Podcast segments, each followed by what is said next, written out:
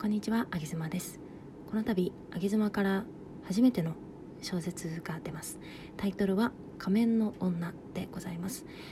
えー本当にここにパワーをめちゃめちゃ注ぎましてですね、制作時間は3ヶ月間ぐらいかな。まあ、筆が進まなかったですけれども、というか小説ってどうやって書くのっていうところから始めて、えー最後の方はですねガガガーと書き進めて持っていきました。そんな作品でございます、えー内容は自信はないですが、まあ表紙をね表紙制作を担当いただくチーローカルさんの配信で彼女の感想が載っているので聞いてみてください。でまた今回私はこの冒頭の部分を朗読させていただくんですけれどもえっ、と本間門の朗読をしてくださる方にもお願いをしているのでぜひ、えー全編聞けるようにワンクリックで全編流し聞きができるように、えーその本間門朗読の方にお願いしているのでまたそちらは3月以降の公開になります。お楽しみにしていてください。で今日はその冒頭の部分を、えー、僭越ながら私が読ませていただきました。で主人公はとある一般のどこにでもいるような主婦の女性が主人公でございます。彼女が、えー持っている家庭では母の仮面妻の仮面彼女はかぶっているんですけれどもじゃあ一歩外に出たらですねどんな仮面を彼女はかぶっているのか。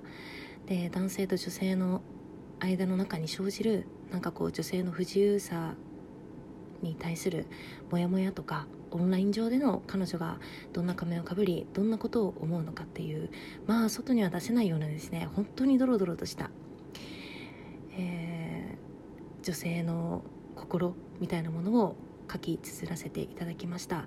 なので、えーパートナーシップに対する女性が思う本音とか、えー対子供に対する思いとか、えーはたまたじゃあ他に誰が出てくるんでしょうかといったところで、まあ、読んでもらうのが一番早いかと思います。本当に心を込めて書き上げました。一品でございます、えー自信はないですけれどもまあ読んだ方の感想が全てですからまた読んだ方は感想いただければ大変嬉しく思います、え今回は冒頭の部分を、えこの配信で読ませていただきました。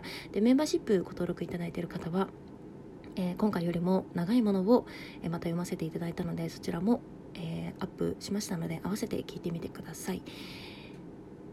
まあつべこべ言わずというところで、えそれではどうぞ。仮面の女。これはとある一般女性の物語である。2歳上の夫のひろちゃんとは結婚して6年目に入った。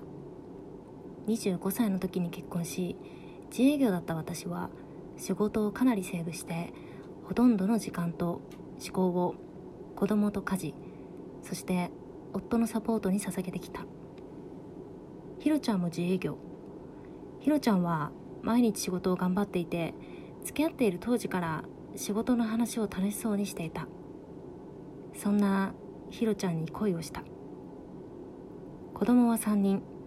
全員女子で物こそ壊れることは少ないが常に誰かが喋っているような賑やかな家だ。3人目の子供は海外で出産をした。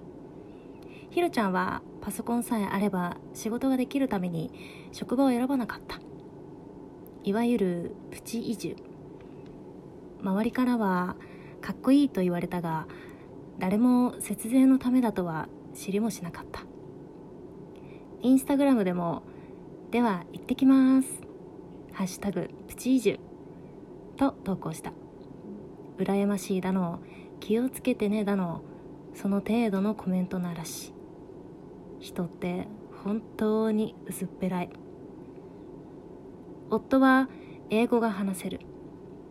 一方で私は話せないが医師が言った「GO」は聞き取れた「GO」に合わせて思いっきり生きんで可愛い子を産んだことを今でも鮮明に覚えている。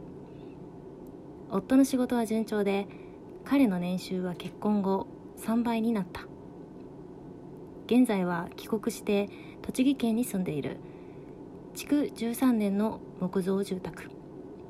親が所有するこの小さな家。賃貸料を払い住まわせてもらっている。栃木県在住。一軒家に家族5人暮らし。夫は自営業。妻は子育てと家事。休日は家族で公園に行く。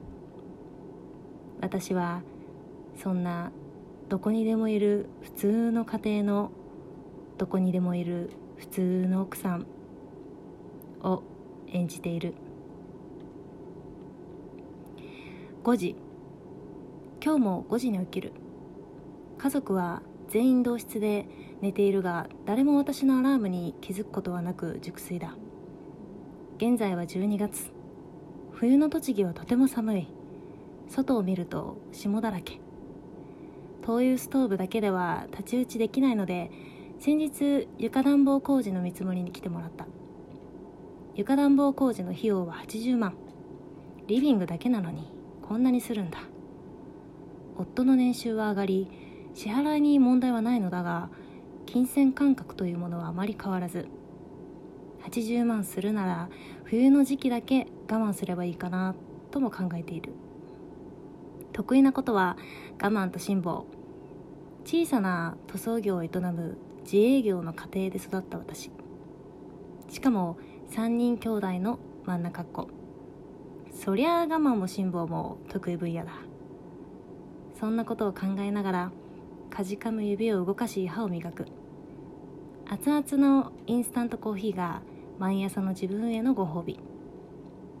キッチンを見ると一輪のバラがあった。どでかいお鍋に溜めた水に入っているのを見つけた。お鍋とのサイズ感の乖離が少し笑える。ああそういえば昨晩ひろちゃんが温泉に行っていたんだ。夫のひろちゃんは毎週決まった曜日に一人で温泉に行く。就業後のリフレッシュだ。彼は休みの日は家族といたいと言い他はもっぱら仕事人間。出張や飲み会に行ってきていいよというもめったに外に出ないような真面目な人だ。外出していないと気がおかしくなる私とは裏腹に彼は一心不乱に仕事に精を出す。私の母は彼を見て仕事に真面目で優しくていい人ねと言う。本当にその通りだと思う。浮気とか一生しないのだろう。そんな誠実そうな人だから結婚を決めた。そして唯一外出時にこうして一輪の花を買ってきてくれる。お花はいつからか買ってきてくれるようになったが確か私が初めて出版した本の内容を伝えたんだった。本のことはもちろん秘密だ。内容だけ。話の流れで伝えてみたことがある。女には細かくギフトを。大きくドカンと年に1回プレゼントを送るより毎週のブーケが嬉しかったりする。それを今でも忠実に守ってくれている。そしてそんなお花を翌朝私が見つけるのがお決まり。ひろちゃん昨日買ってきてくれたんだね。ありがとう。私の目なんか見ずに眠そうにうーんと言う夫それよりもトイレに行きたいらしい。相変わらず自分のしたいことにまっしぐらな人だ。仕事に熱心で自営業の年収も上がってきている。そんな男っていうのは人の気持ちよりも自分を優先する。悪く言うと周りが見えない。特に家庭内では。だから仕事で結果を出せるんだとも思う。可愛いお花。可愛いから選ばれたんだね。ひろちゃんは見た目の美しさに強いこだわりがあるからね。でも残念。可愛くてもハグとセットにならないお花はただの花なんだよ。これも今度本に書こう。ハグとセットでこそ花は生きる。今日もどうせこんなもんだろう。このあと夫が起きてきてから様子が容易に想像がつく。ものじゃないんだよな欲しいのは。愛している。君と結ばれたい。今日も里美は最高だった。そんな言葉をあっちゃんならかけてくれる。早く会いたい。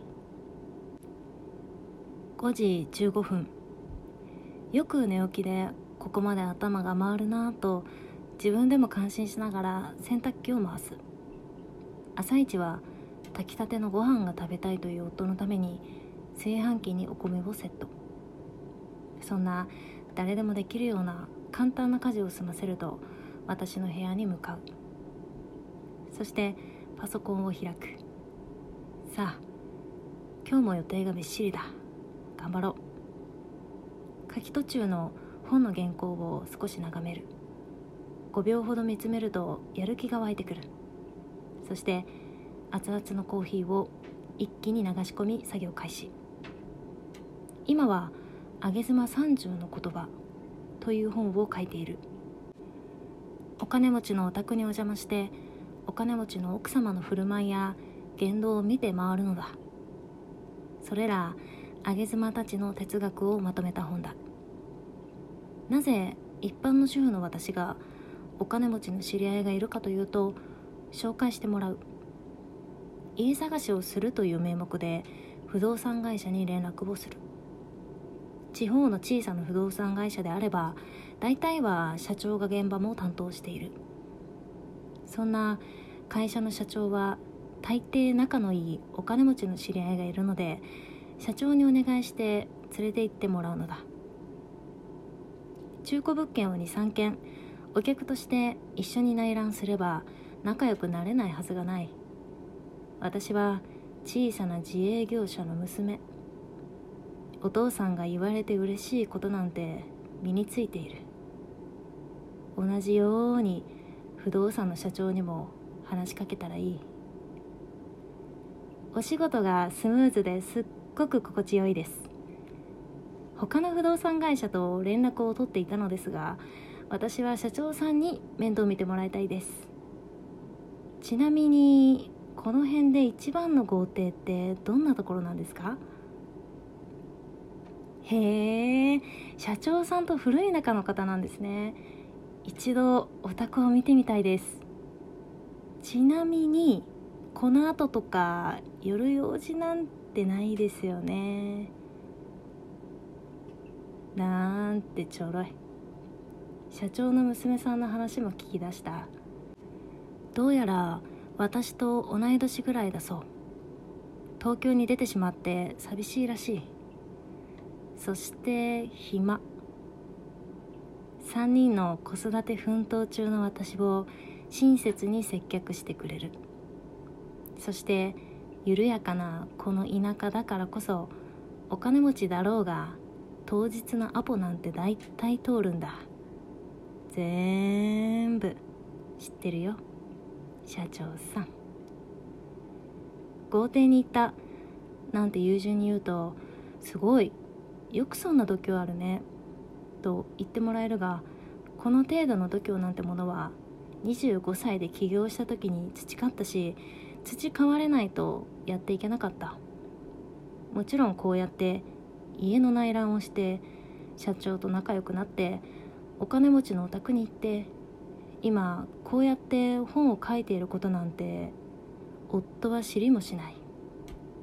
彼は私が普段何をしているかこのあと5時半から何をするか何も知らずに今日も気持ちよく眠っている。5時半クラブハウスに入る。クラブハウスとは2020年にリリースされた音声アプリである。気になるタイトルの部屋に入ると誰かが喋っている。聞きながら何かしていてもいいし一緒に話に混ぜてもらうこともできる。顔も名前も公開せずに声だけでつながることができるアプリである。リリースから数年経った今でも特に世の奥様たちはハマっており日中ずっとつけながら家事をする。占いの話になれば家事をストップし聞き入ったりもする。先日私は顔も知らない自称占い師に「あなたはいつか離婚する」と言われたばかりだ。まあ2組に1組が離婚すると言われている昨今で50%の確率論にベットするのは賢いと思う。血液型を言い当てるより当たる。夫婦なら誰しも離婚はちらつく問題である。私が運営するオンラインコミュニティでもよく出てくるテーマだ。最近も友人が離婚した。いわゆるザ玉残しをした女友達だったが多額の財産分与の末に離婚。財産も男の魅力だと思う。これは普遍の真理だ。けれど世の女は財産に惚れたとは絶対に言わない。それを言ってしまえば女の格が落ちたように感じるからだ。